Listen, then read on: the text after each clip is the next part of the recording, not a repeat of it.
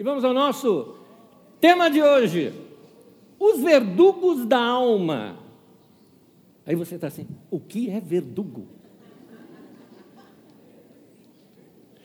Verdugo é carrasco, é o algoz. Verdugos na Idade Média eram aqueles caras que apareciam assim, encapuzados e que iam uh, levar a pessoa à pena de morte ou aos castigos corporais. O que, é que eu me refiro com verdugos da alma? Eu me refiro àquelas coisas dentro de nós que nos castigam por dentro, que nos ferem, marcas do passado da qual a gente não se livrou, culpas que a gente carrega. O livro de Salmos é um livro interessantíssimo, porque, para mim, para mim é um dos livros que mais expressa o coração humano nos textos de Salmos. Eu gosto demais desse lado transparente dos salmistas, porque eles colocam ali o que eles pensam e o que eles são. É interessante, o livro de Salmos, nem é bom você olhar muito o livro de Salmos na questão teológica, porque ali é uma expressão do coração humano. Explico para você, por exemplo, quando ele está com ódio, ele fala assim: que se quebre os seus dentes e tudo mais. Eu falei: esse daí foi escrito lá no sertão, no Nordeste. Puxou a peixeira, porque é, é essa maneira deles trabalharem as emoções. Mas, da mesma maneira, eles falam dos seus pecados ali. Eles confessam pecados. Eu digo eles porque são diversos autores dos textos de Salmos. E eles viraram cânticos. Olha que interessante essas expressões da alma humana se tornaram os cânticos que o povão cantava. Era, é, para não dizer a MPB, era a MPJ, né? a música popular de Jerusalém. Né? Era lá, a música popular dos judeus. Porque é, era o momento deles expressarem seus sentimentos e emoções. E nós vamos ler um salmo aqui, onde ele fala, ele fala de seus pecados, seus arrependimentos, ele fala também das marcas que ficaram na vida dele, ele fala dos problemas que ele enfrentava no corpo, eh, com doenças, devido a coisas de seu coração. É interessantíssimo isso. O livro trata sobre a questão da doença também. E a doença é uma coisa que está muito ainda latente aqui para nós, devido a estarmos aí no final de uma pandemia. E a doença, às vezes a gente pergunta por que tudo isso? Eu tenho uma resposta para você, agora sim, uma resposta teológica. A única resposta, aliás, a única que eu encontro é, é, é a resposta teológica, porque o mundo está caído. O nosso mundo se desviou de Deus. O ser humano se desviou de Deus, o pecado entrou no mundo e a terra passou a produzir, usando a linguagem tradicional de Gênesis, cardos e abrolhos. Deus não criou a terra para ser assim. Deus não criou a terra para ser infectada desta maneira. Tudo isso foi consequência do pecado. O pecado entrou no mundo e, junto com ele, a doença. Por isso, nós estamos sujeitos. Nós estamos sujeitos a tudo isso. Então, nós podemos passar por uma doença, por uma, por uma situação, exatamente porque tudo ao nosso redor está é, é, contaminado. É como se a contaminação no mundo ela fosse endêmica, ou seja, ela está ali. Se você está ali, você pega também. Por isso, é, os cuidados de saúde que a gente tem que tomar. No entanto, existem outros tipos de enfermidades que a gente enfrenta. Por exemplo, você já enfrentou alguma enfermidade que hoje você olhando, talvez, talvez você não compreendeu na época. Eu tive experiência de compreender na mesma época. Talvez você não compreendeu na época, mas compreendeu depois. Eu vou chamá-la de enfermidade terapêutica. Vou te explicar. É aquela enfermidade que o teu corpo causa. Já aconteceu comigo. Aconteceu comigo de estar num, numa atividade muito grande, numa atividade muito grande, fazendo coisas, querendo fazer dez coisas ao mesmo tempo, né? querendo. Isso é ruim porque Deus não nos criou para isso. Deus não nos criou onipresente, que pode estar em todo lugar ao mesmo tempo. Só Ele é onipresente, mas a gente acha que a gente consegue, que consegue fazer dez coisas ao mesmo tempo. Você não é um, um, uh, uh, um sistema operacional de computador no qual você seja multitarefa. Você não é. E então, por causa disso, a gente vai se desgastando, desgastando, desgastando, e daqui a pouco eu percebi, isso foi um bom tempo atrás, eu peguei uma gripe daquelas, de derrubar. E assim que eu percebi aquilo, eu falei, hum, já entendi. É o meu corpo dizendo, para! Se você não para, eu paro. Né? Tá, você pode explicar de outra maneira. Ah, é porque aí você ficou com imunidade baixa. Mas sim, essa é a explicação. Eu estou querendo saber a lição que eu aprendi dela.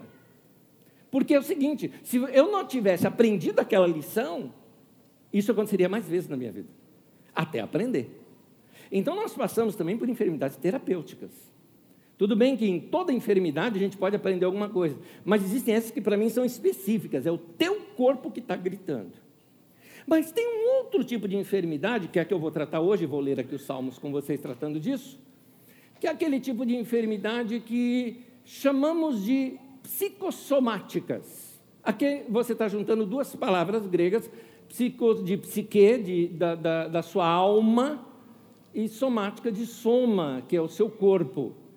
Enfermidades que começam na alma, enfermidades que começam na nossa mente, nas nossas emoções principalmente, e aí começa a estourar no corpo a consequência daquilo. Ou seja, é quase uma enfermidade autoproduzida, é quase uma consequência de um mal chamado culpa. Então, eu quero ler um salmo no qual ele, ele fala disso nesse salmo. É o salmo de número 38, o texto é bem longo, e eu, como uso sempre traduções diferentes, hoje, eh, então eu peço que você me acompanhe nas telas. Nesse salmo eu estou usando a, a nossa tradução mais tradicional que conhecemos, a tradução de Almeida Revista e atualizada. Um propósito, aliás, antes até de ler o texto. Você costuma anotar a mensagem? Se não, eu queria te dar esse conselho de você fazer isso. Porque ao longo dos anos você vai se esquecendo das coisas. Só para você ter uma ideia, essa mensagem de hoje é uma anotação minha, que vi um pastor querido, que foi até o pastor que fez o meu noivado, é, que estava pregando em 1985. E daquelas anotações, anos depois, eu, eu passo a limpo, tal, digitalizei, depois trabalhei em cima e eu tenho uma coleção de, de textos que eu nunca preguei, que estão ali porque quando eu fizer a busca no computador, que eu vou ver esse texto, eu tenho ali as minhas anotações que puxam. Então, de 1985 para cá, e eu te garanto uma coisa, está muito fiel à mensagem original. Alguém fala, ah, ele copia dos outros, mas é claro que sim. Originalidade é só o próprio Espírito Santo que dá, meu querido. A gente aprende com outros irmãos e reparte. Então, eu quero repartir com vocês algo que foi muito bom é, na minha vida em 1985 tanto que eu anotei, guardei, gravei, pratiquei e hoje já desenvolvido na minha vida quero repartir com os irmãos também, esperando que daqui. E agora, quantos anos de lá para cá, hein? Alguém faz a conta rápida? 36 ou 37 anos, é isso? Ok, é que depende da época do ano que foi, 36 ou 37 anos, ok. Muito bem, espero que você daqui a 30 anos reparta com alguém essa palavra. Ah, você guarda no coração. Vamos ler o salmo. Salmo de número 38 diz assim: Não me repreenda, Senhor, na tua ira, nem me castigues no teu furor. Cravam-se em mim as tuas setas, a tua mão recai sobre mim. Uma pequena pausa. Davi havia pecado, e o pecado na vida dele foi público, foi vergonhoso, e desmoronou muita coisa ao seu redor. Gente se distanciou dele, pessoas passaram a desejar que ele morresse, ah, inimigos aproveitaram-se da situação, jogaram lama no ventilador da vida de Davi, expondo-o demais. Ele, sem compreender tudo, entendia que talvez fosse algum castigo de Deus, depois ele percebe que são exatamente a culpa dentro da sua alma de coisas não resolvidas, mas termina o salmo mostrando como que ele resolveu essa situação. Vamos ver. Versículo 3 em diante. Não há parte sã na minha carne por causa da tua indignação. Não há saúde nos meus ossos por causa do meu pecado. Pois já se elevam acima da minha cabeça as minhas iniquidades como fardos pesados excedem as minhas, as minhas forças, tornam-se infectas e purulentas as minhas chagas por causa da minha loucura. Sinto-me encurvado e sobremodo abatido, ando de luto dia todo. Ardem-me os lombos, febre. E não há parte sã na minha carne. Estou aflito e muito quebrantado, dou gemidos por efeito do desassossego do meu coração. Na tua presença, Senhor, estão os meus desejos todos e a minha ansiedade não te é oculta.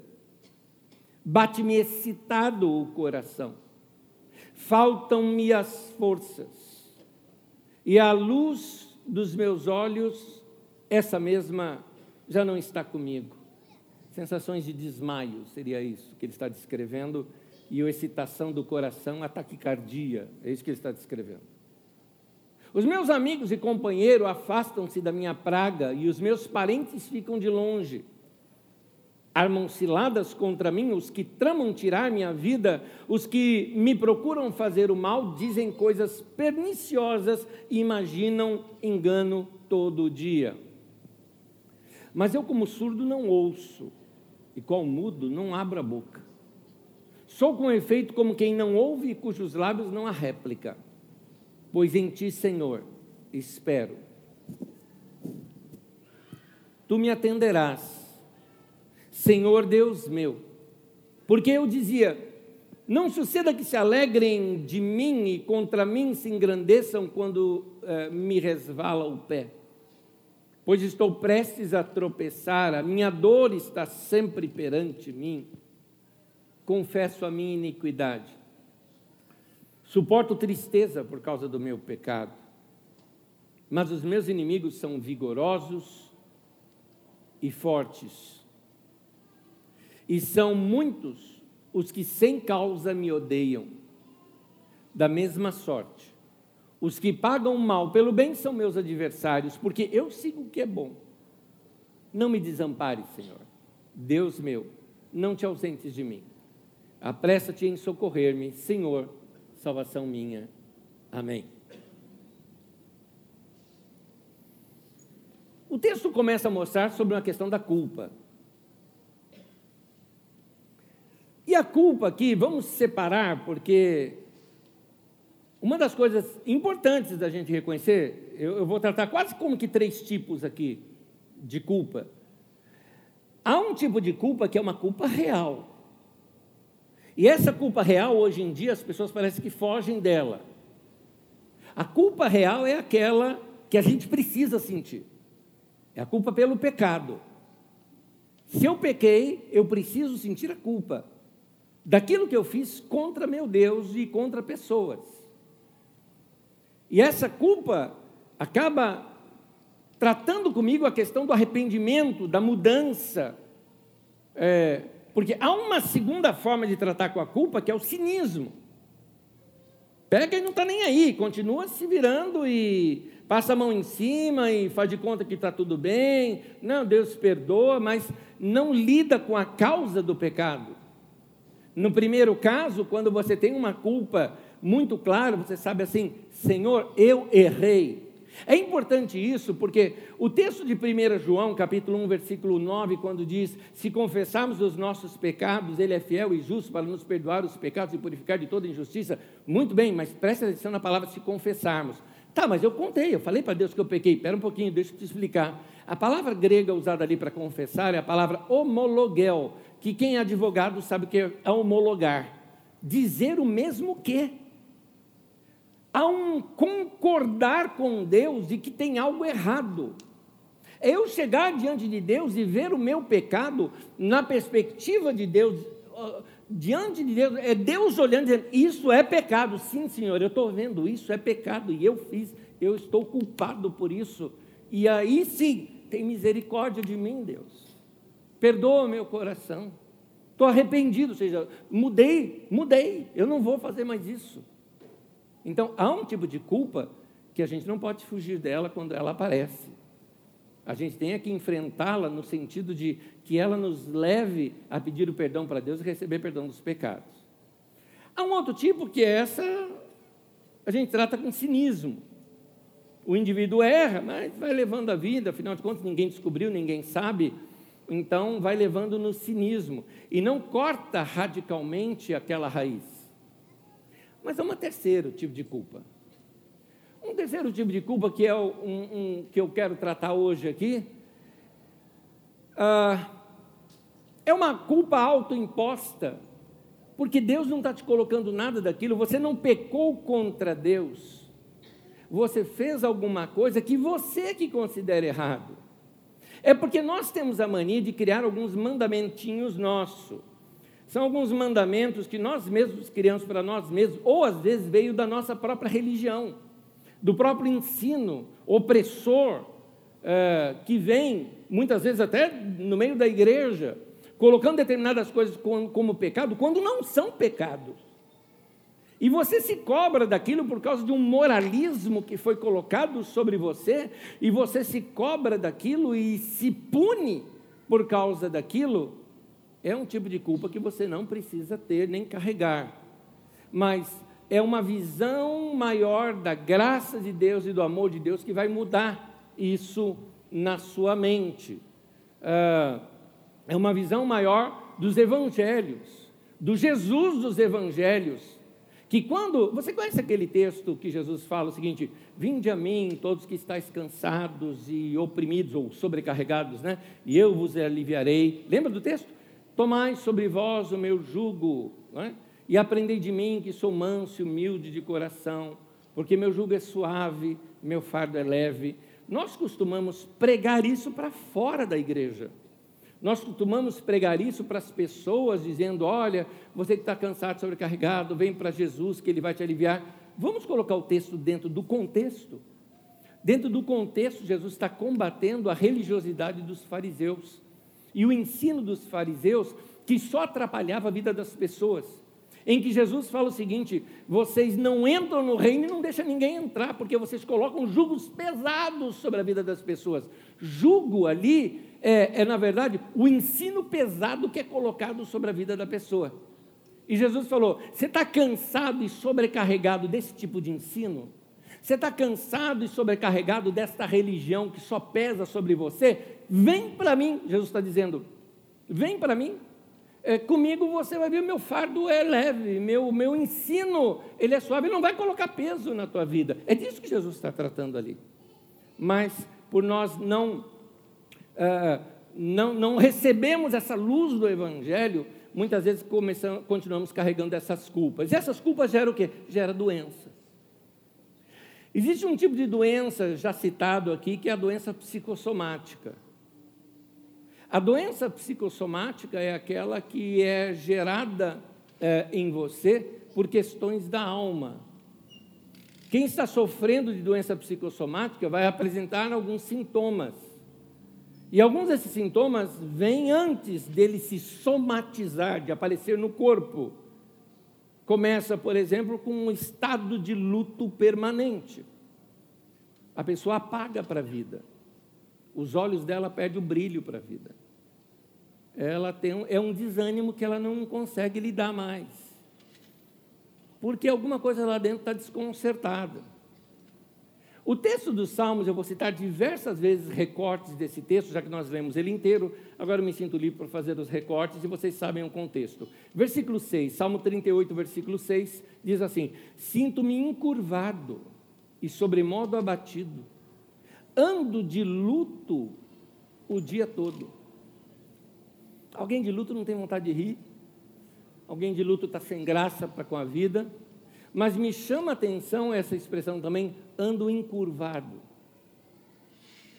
O encurvado lembra uma pessoa que envelheceu muito e o corpo já não se sustenta mais. Em outras palavras, eu me sinto um velho por dentro.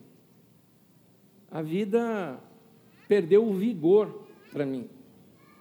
Um outro detalhe que pode uh, acontecer é um estado também de inquietação. Você vê isso no versículo 8, Salmo 38, 8, que diz assim: Estou aflito e muito quebrantado, dou gemidos, por efeito do desassossego do meu coração. Coração desassossegado, coração que está é, numa inquietação, nada está bom é, é uma espécie de.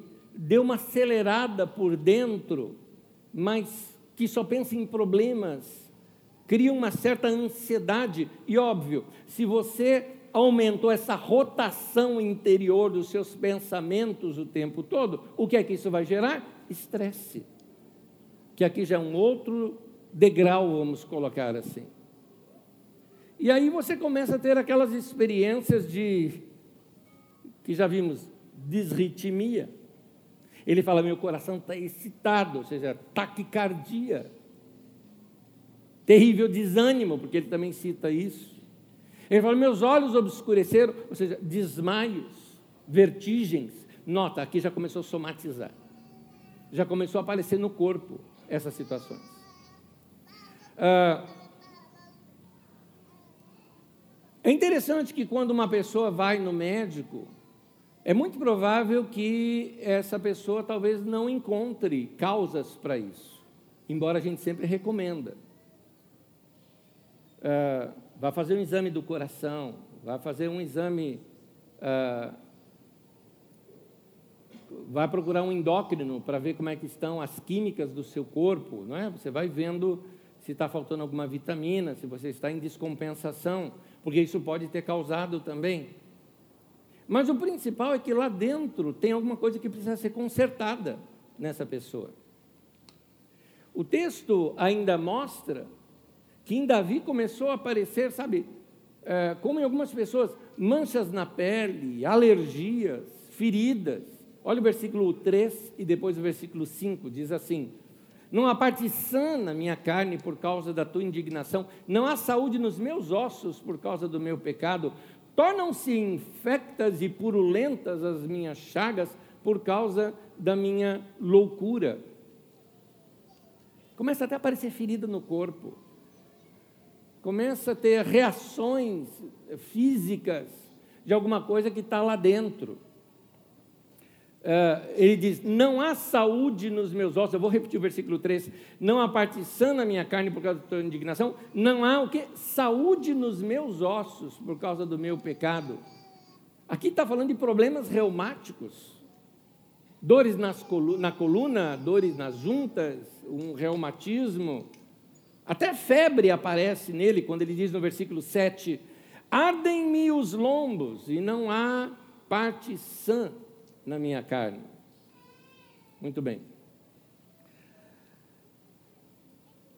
Uma boa parte das doenças que nos atingem, elas nascem na mente, na alma, nos sentimentos, na alma amargurada, naquela alma revoltada, a alma azeda, a alma aflita, a alma culpada, a alma incapaz de perdoar. E eu preciso te colocar uma coisa aqui importante: isso também é cumulativo.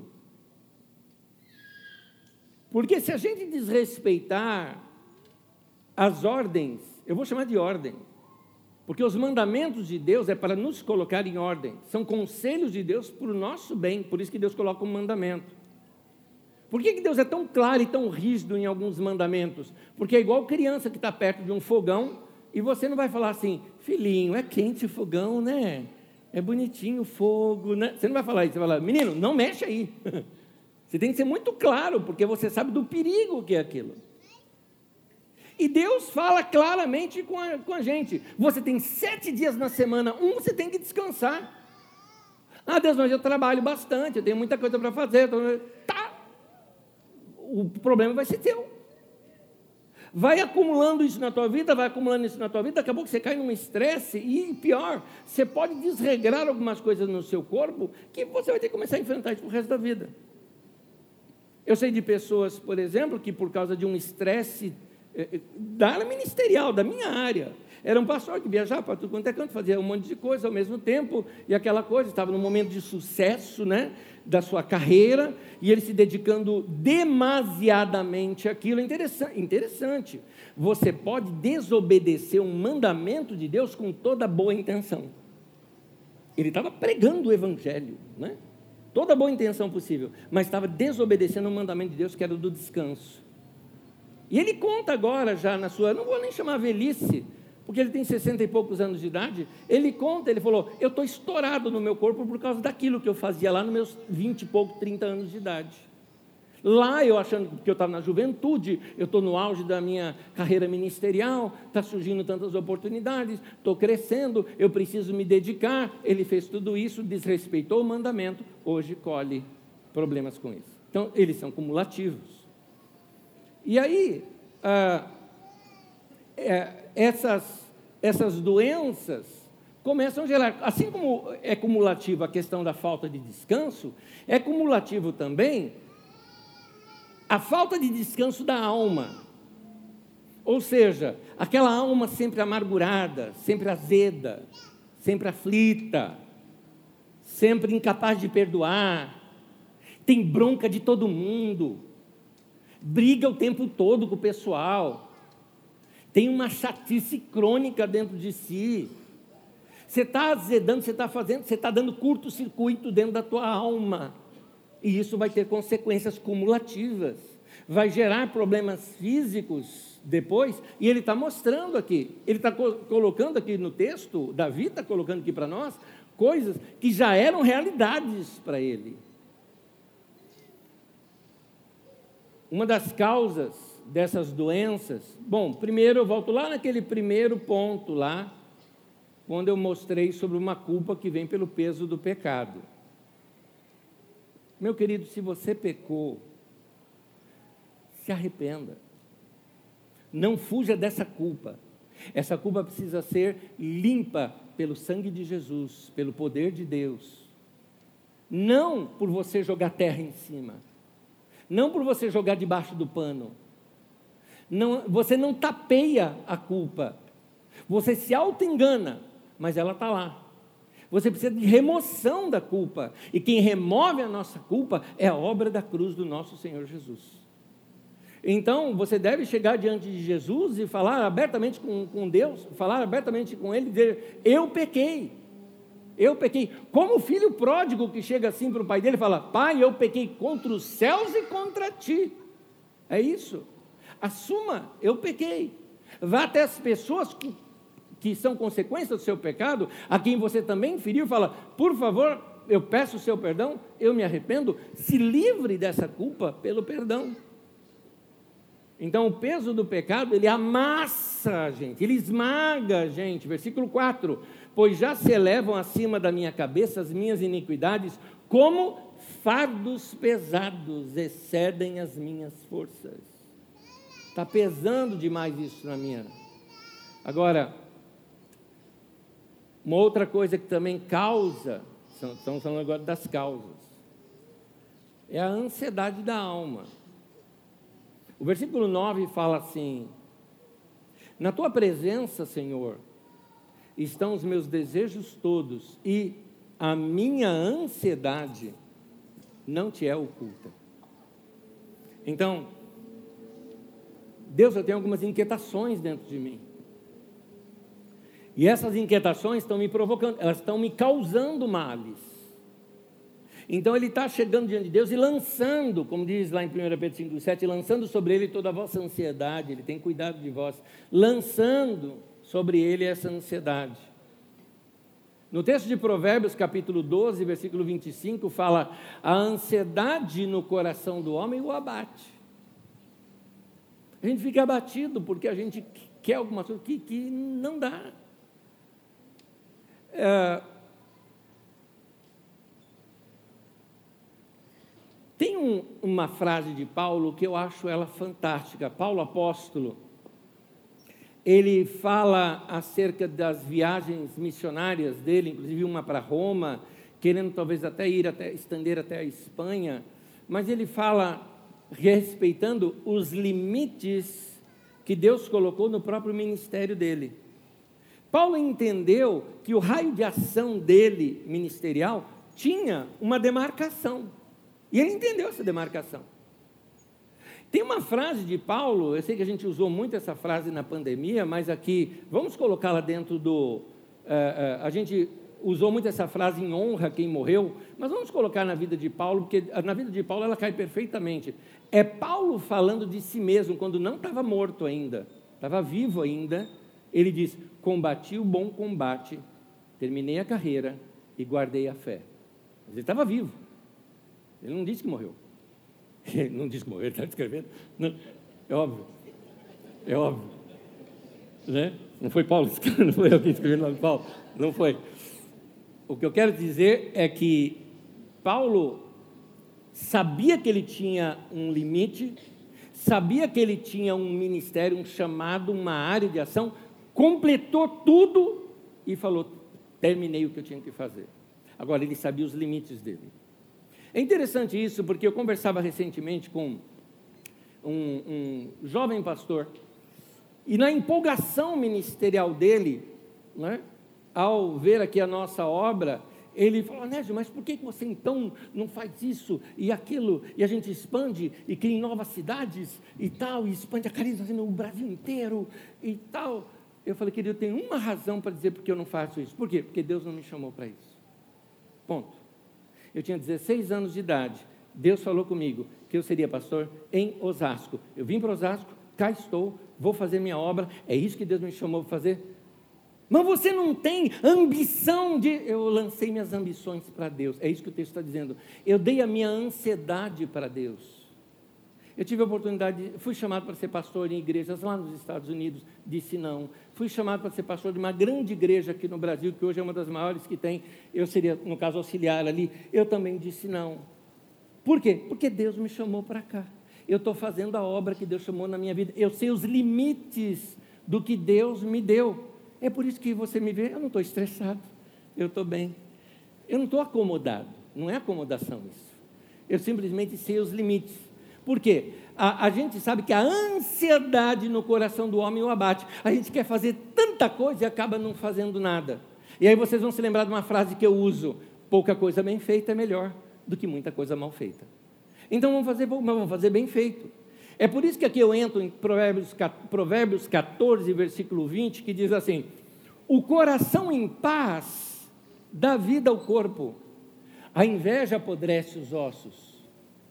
Eu não vou ficar olhando para outras áreas, ou vamos colocar na minha área, olhar para outros ministérios que são muito maiores do que o meu, que são muito mais amplos, e ficar com inveja deles. Eu não vou me apodrecer com isso, eu vibro com o que o cara está conquistando. Ó, aplaudo e falo muito bem, que Deus te leve a lugares maiores, não é?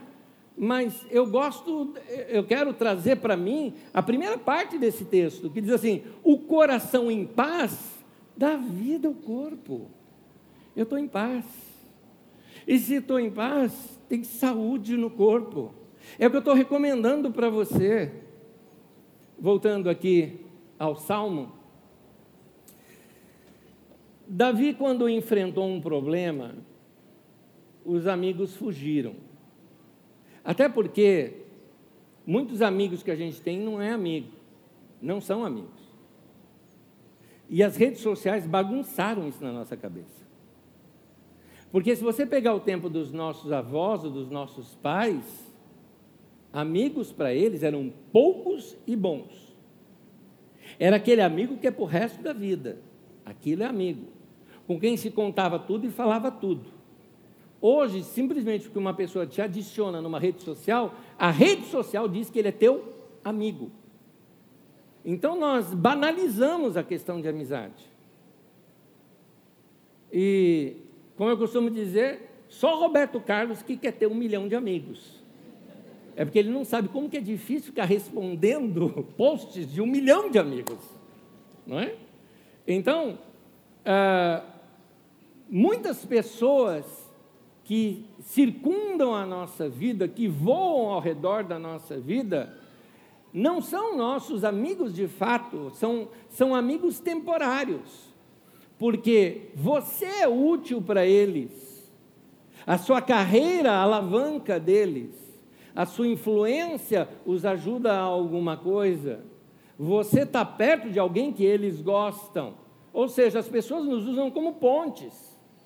Aí, no momento em que você tem uma crise e um problema, eles caem fora. Falam, esse é problema teu, eu não quero saber.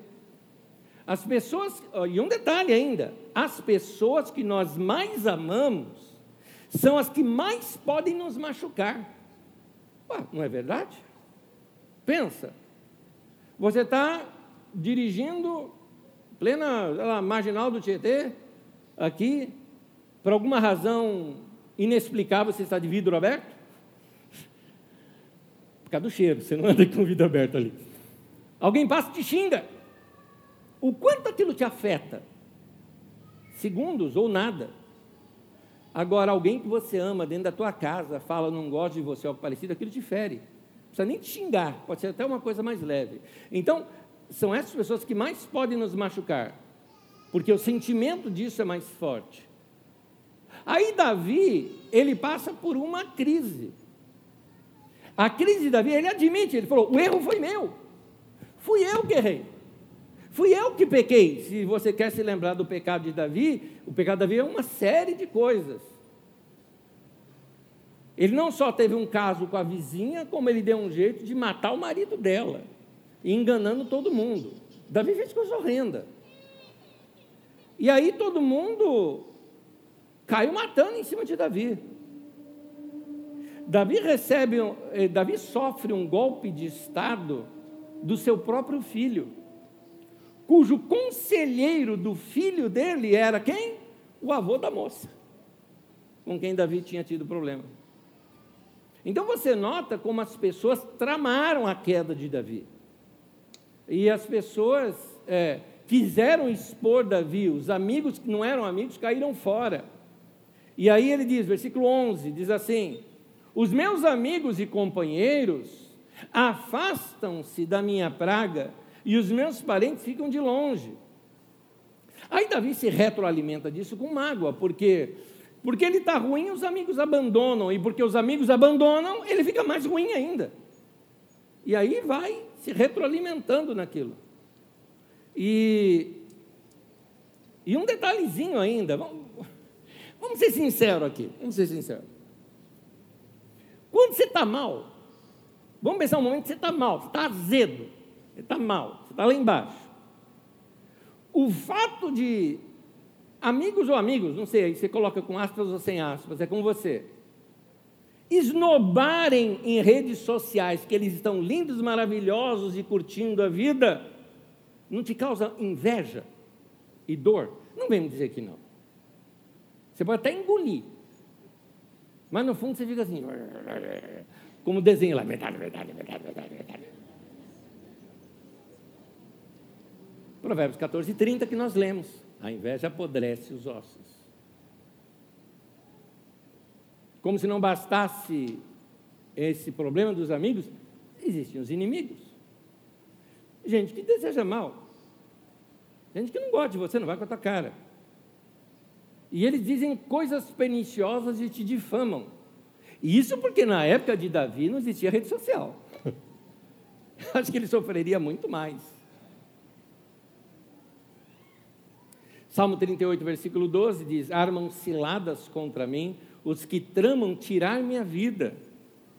Os que me procuram fazer o mal dizem coisas perniciosas e imaginam engano todo o dia. Eu confesso para vocês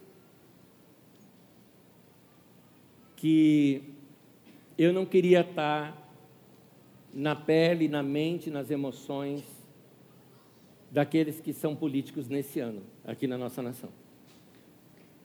Porque o que se faz com eles em redes sociais, e aqui eu não estou defendendo se eles estão certos ou estão errados, mas o modo como expõem esses homens. Eu fui ministrar recentemente para uma turma de formandos de advogados da USP São Paulo, ali no Lago São Francisco. Estava lá o ministro Dias Toffoli e tudo mais. E era para estar conosco o ministro Alexandre de Moraes. Era para estar ali, estava na lista, ele estaria. Mas não foi. Fica ameaçado de morte. Por decisões que tomou. Você acha que é fácil você ser filho de um cara assim? Eu penso na família. Eu penso na família, na vergonha que a família passa. Eu penso naqueles que erraram, vamos pegar aqueles que erraram. Com uma das cenas mais terríveis, mais terríveis, emocionais que eu já vi na minha vida, que eu fui convidado para bater um papo com uma família, ajudar uma família que estava em crise. Quando surgiu o mensalão, uma pessoa foi pega no mensalão e ali naquela conversa, o problema não era esse, o problema era outro, mais profundo do que esse. O problema foi sentar ali naquela sala, o cara sentado aqui perto de minha filha, lá longe, na sala era grande, longe, e ela chorando, quase que gritando assim por causa da emoção da sua voz, ela dizendo: Pai, por que, que você fez isso? Você nos envergonhou, eu quero tirar o teu nome do meu nome, eu não quero sair na rua, eu, se eu pudesse faria uma plástica para ninguém mais me conhecer, ninguém saber que eu sou mais sua filha. Um pai ouviu um negócio desse? Eu não queria. Então, são situações de crises que acontecem na vida da gente e que nos levam para o buraco, seja por perda de amigos, perda de familiares, e os inimigos futucando isso, é isso mesmo, vai lá, denuncia, faz isso, faz aquilo. Salmo 38, versículo 19: Os meus inimigos são vigorosos e fortes. E chama atenção essa outra parte. E são muitos os que, sem causa, me odeiam.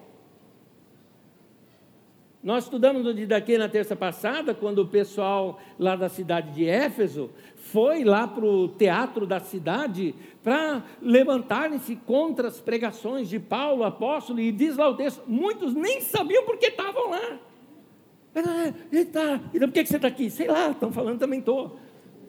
Nem sabia por que estava. E alguém fala, vamos matar esse cara, vamos, vamos matar, vamos. É desse jeito. Nem sabe por quê. Me odeiam sem causa fazem maquinações, fazem emboscadas. Essa era a crise de Davi. Mas Davi, nesse texto, fala da cura. E a cura, ela vem assim, ó.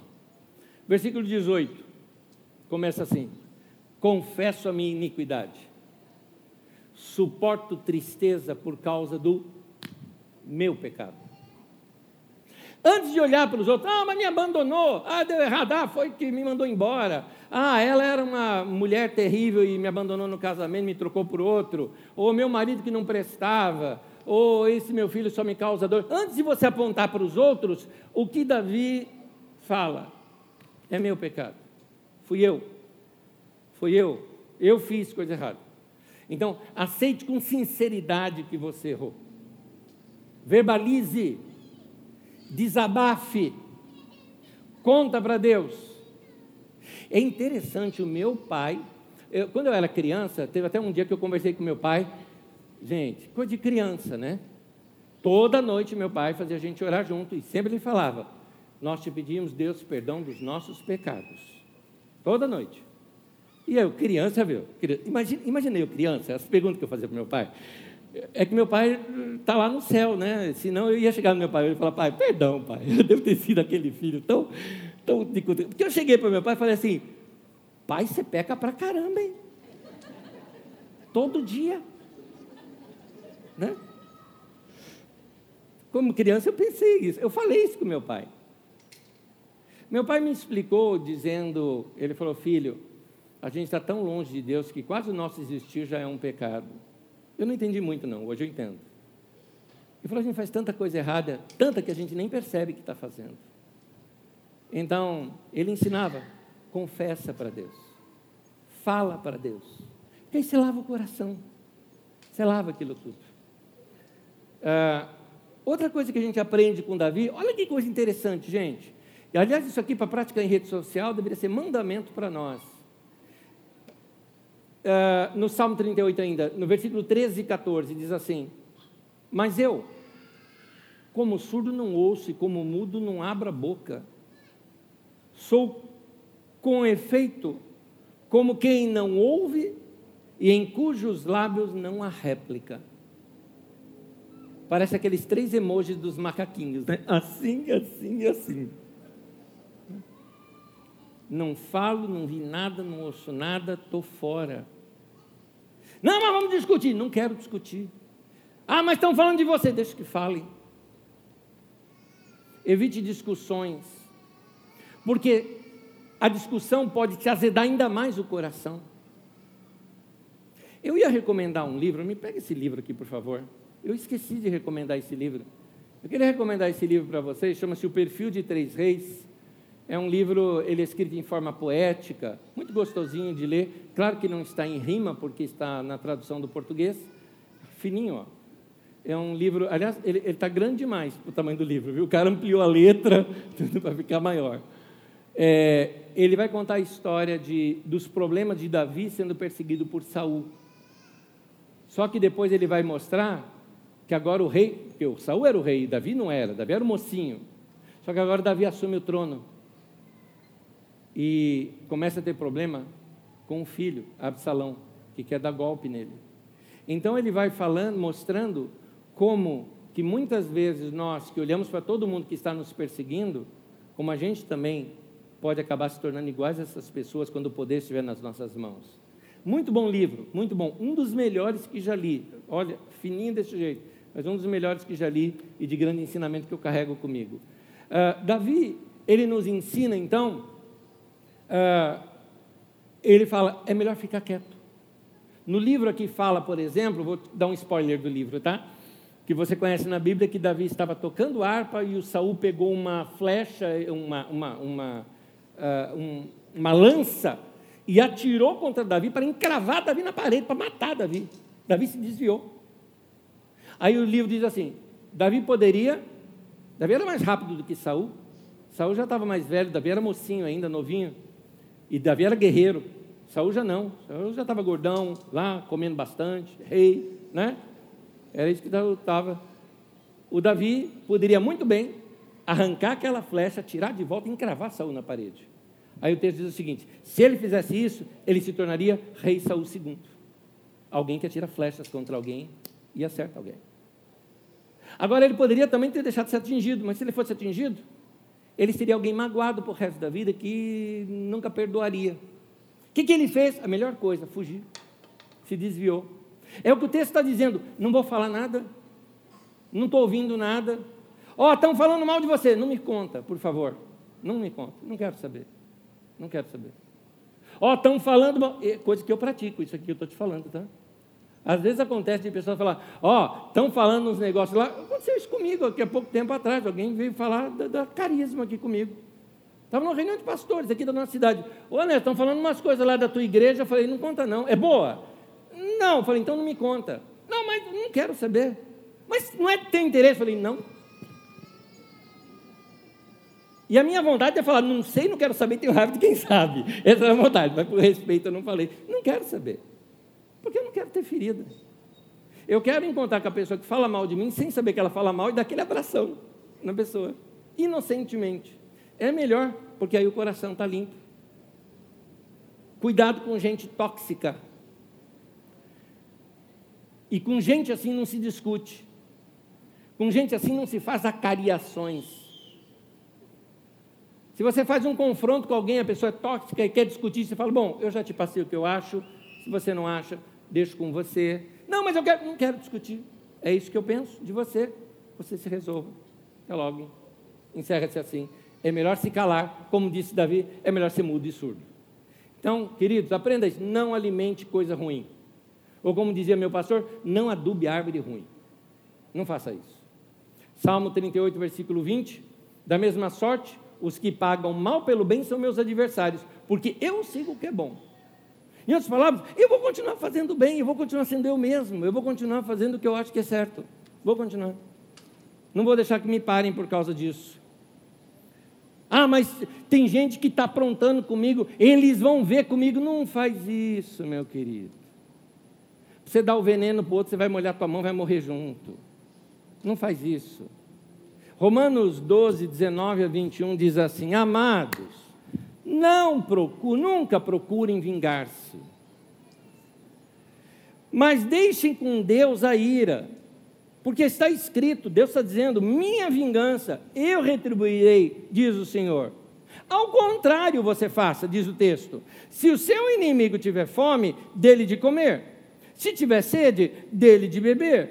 Fazendo isso, você amontoará brasas vivas sobre a cabeça dele, você vai queimar na consciência dele. Não se deixem vencer pelo mal, mas vençam o mal com o bem. Está aí. Conselho bíblico para você. É como se Deus estivesse falando o seguinte: deixa comigo, deixa comigo. Não, mas Deus, deixa comigo. Eh, confia no Pai. Confia no Pai. O Pai sabe o que está falando. Deixa comigo. Você não pode pegar nisso, isso aqui é contagioso. Se você pegar na vingança para jogar sobre alguém, ela vai te contaminar primeiro. Então não faz isso. Deixa comigo que eu não me contamino. Deus sabe como fazer. Entrega nas mãos dele. Por isso, você tem que crer nessa intervenção de Deus. Ele vai fazer algo. Ele vai agir. Versículo 15 ao 17 fala: Pois em ti, Senhor, espero. Tu me atenderás, Senhor Deus meu, porque eu dizia: Não suceda que se alegrem de mim e contra mim se engrandeçam quando me resvala o pé, pois estou prestes a tropeçar. A minha dor está sempre perante mim. Então tem gente que está torcendo para você cair. O que fazer quando isso acontece? Outro salmo, 37, que talvez você saiba até de cor, versículos 5 e 6. Entregue o seu caminho ao Senhor, confie nele e ele agirá. Ele deixará claro como alvorada que você é justo e como o sol do meio-dia que você é inocente. Meu irmão, entrega nas mãos de Deus e confia. Confia. Deixa com o Pai. Ele sabe o que fazer.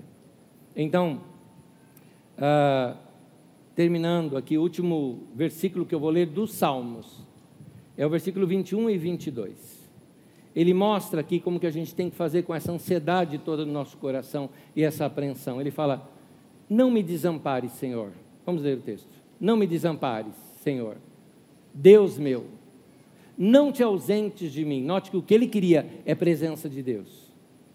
Apressa-te em socorrer-me, Senhor salvação minha. Nota que como, ele, como se ele estivesse dizendo assim: minha única esperança, minha única salvação é o Senhor. Então eu estou te entregando, Senhor, minha vida está nas tuas mãos, me socorre. E é isso que a gente tem que fazer. Você está ansioso por algo, está chateado por algo, está amargurado por algo, você precisa entregar isso nas mãos de Deus. Lá em Pedro fala, lançando sobre ele toda a sua ansiedade, porque ele tem cuidado de vós. 1 Pedro 5, 7. Mas olha esse texto de Filipenses 4, versículos 6 e 7, diz: Não andem ansiosos por coisa alguma, mas em tudo, pela oração e súplicas, com ações de graça, apresente seus pedidos a Deus, e a paz de Deus, que excede todo entendimento, guardará o coração e a mente de vocês em Cristo Jesus. O que o texto está dizendo é o seguinte: corre para Deus, conta tudo, conta tudo para Deus. E aí, a paz vai inundar teu coração e a tua mente. E eu gosto da expressão que excede todo entendimento. O que está dizendo? Não dá para entender como é que eu estou nessa situação e eu estou em paz. Pois é, porque você entregou tudo para Deus. Aquela agonia lá de dentro saiu, foi embora. Deus lavou tudo aquilo agora, aquela sujeira do coração, com a paz dele. A continuação desse texto eu quero ler com vocês, mas vou pedir para você acompanhar em pé comigo, pode ser? Continuação de Filipenses capítulo 4, versículo 8 e 9. Finalmente, irmãos, final de mensagem a gente fala assim: ó, finalmente, irmãos, tudo que for verdadeiro. Ou seja, fuja de falsidade. Tá? Falsidade vai causar esse mal no teu coração. Notícia falsa, mentiras, fuja. Tudo que for nobre. O que, que é nobre? O contrário de barraqueiro. Tá? A pessoa veio com um barraco para cima de você.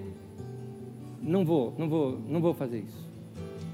Vamos ser mais nobre tudo que for correto, tudo que for puro, tudo que for amável, tudo que for de boa fama, se houver algo de excelente ou digno de louvor, pensem nessas coisas. Na tradução de Almeida, essa é NVI. Na tradução de Almeida diz assim: seja isso que ocupe o vosso pensamento. E aí, continuando ponham em prática tudo o que vocês aprenderam, tudo que vocês receberam, tudo que vocês ouviram e viram em mim, está dizendo Paulo, e o Deus da paz estará com vocês. Você lembra que no, no, no, nos dois versículos antes ele fala: A paz de Deus vai guardar teu coração e a mente, certo? Você vai estar em paz. Mas aqui não é a paz que ele está falando. Ele está falando, o próprio Deus vai estar com você. Você vai sentir que você está andando e alguém está abraçado com você, dizendo: Filhão, estou aqui. Você não está sozinho nessa. Estou aqui com você. Então, resumindo, muda seu pensamento.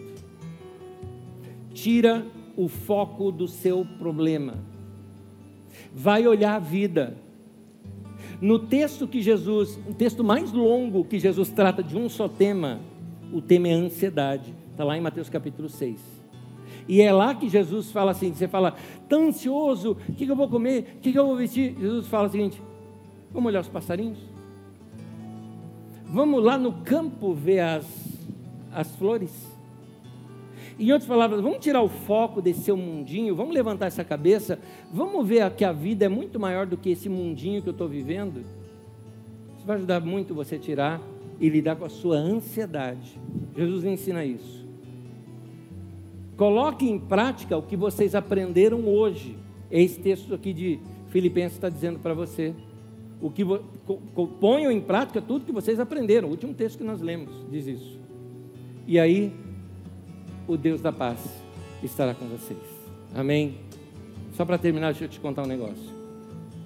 Jesus, ele chega assim e fala assim para os discípulos: Vocês estão limpos pela palavra que eu tenho ensinado a vocês. A palavra de Deus tem esse poder de lavar gente, de limpar gente. Hoje você foi exposto à palavra de Deus. Não estou falando da minha pregação, estou falando da palavra de Deus que veio aqui. Se você abrir o teu coração hoje aqui, eu não preciso te chamar aqui à frente, impor a mão, te ungir com óleo para você ser curado na sua alma. Posso até fazer isso, não sou contra quem faz. Só quero dizer o seguinte: a palavra de Deus ministrada é suficiente para curar tua alma aqui hoje, agora mesmo. Se você abrir o teu coração para Deus, ó, está lavando. Como diz o Salmo 23, Ele refrigera minha alma, não é? Ele vai lavando, Ele vai me guiar para as veredas da justiça por amor do Seu nome. É isso. Que o Senhor nos dê essa paz por estarmos fazendo o correto. Mesmo que o correto não seja grandes coisas, não é? Mesmo que não seja coisa que todo mundo vá aplaudir, não importa, eu prefiro ficar em paz. Amém? Como tem uma frase que eu gosto de usar bastante: você quer estar certo ou você quer ter paz? Vamos ter paz, é melhor. Põe a mão no peito, quero orar com você. Pai, que a boa mão do Senhor esteja sobre nós, guardando a nossa vida, aumentando os nossos caminhos, tornando caminhos mais suaves para nós. Precisamos, Senhor, de que a tua palavra, assim como os anjos, vão limpando o nosso caminho para a gente não tropeçar em nenhuma pedra.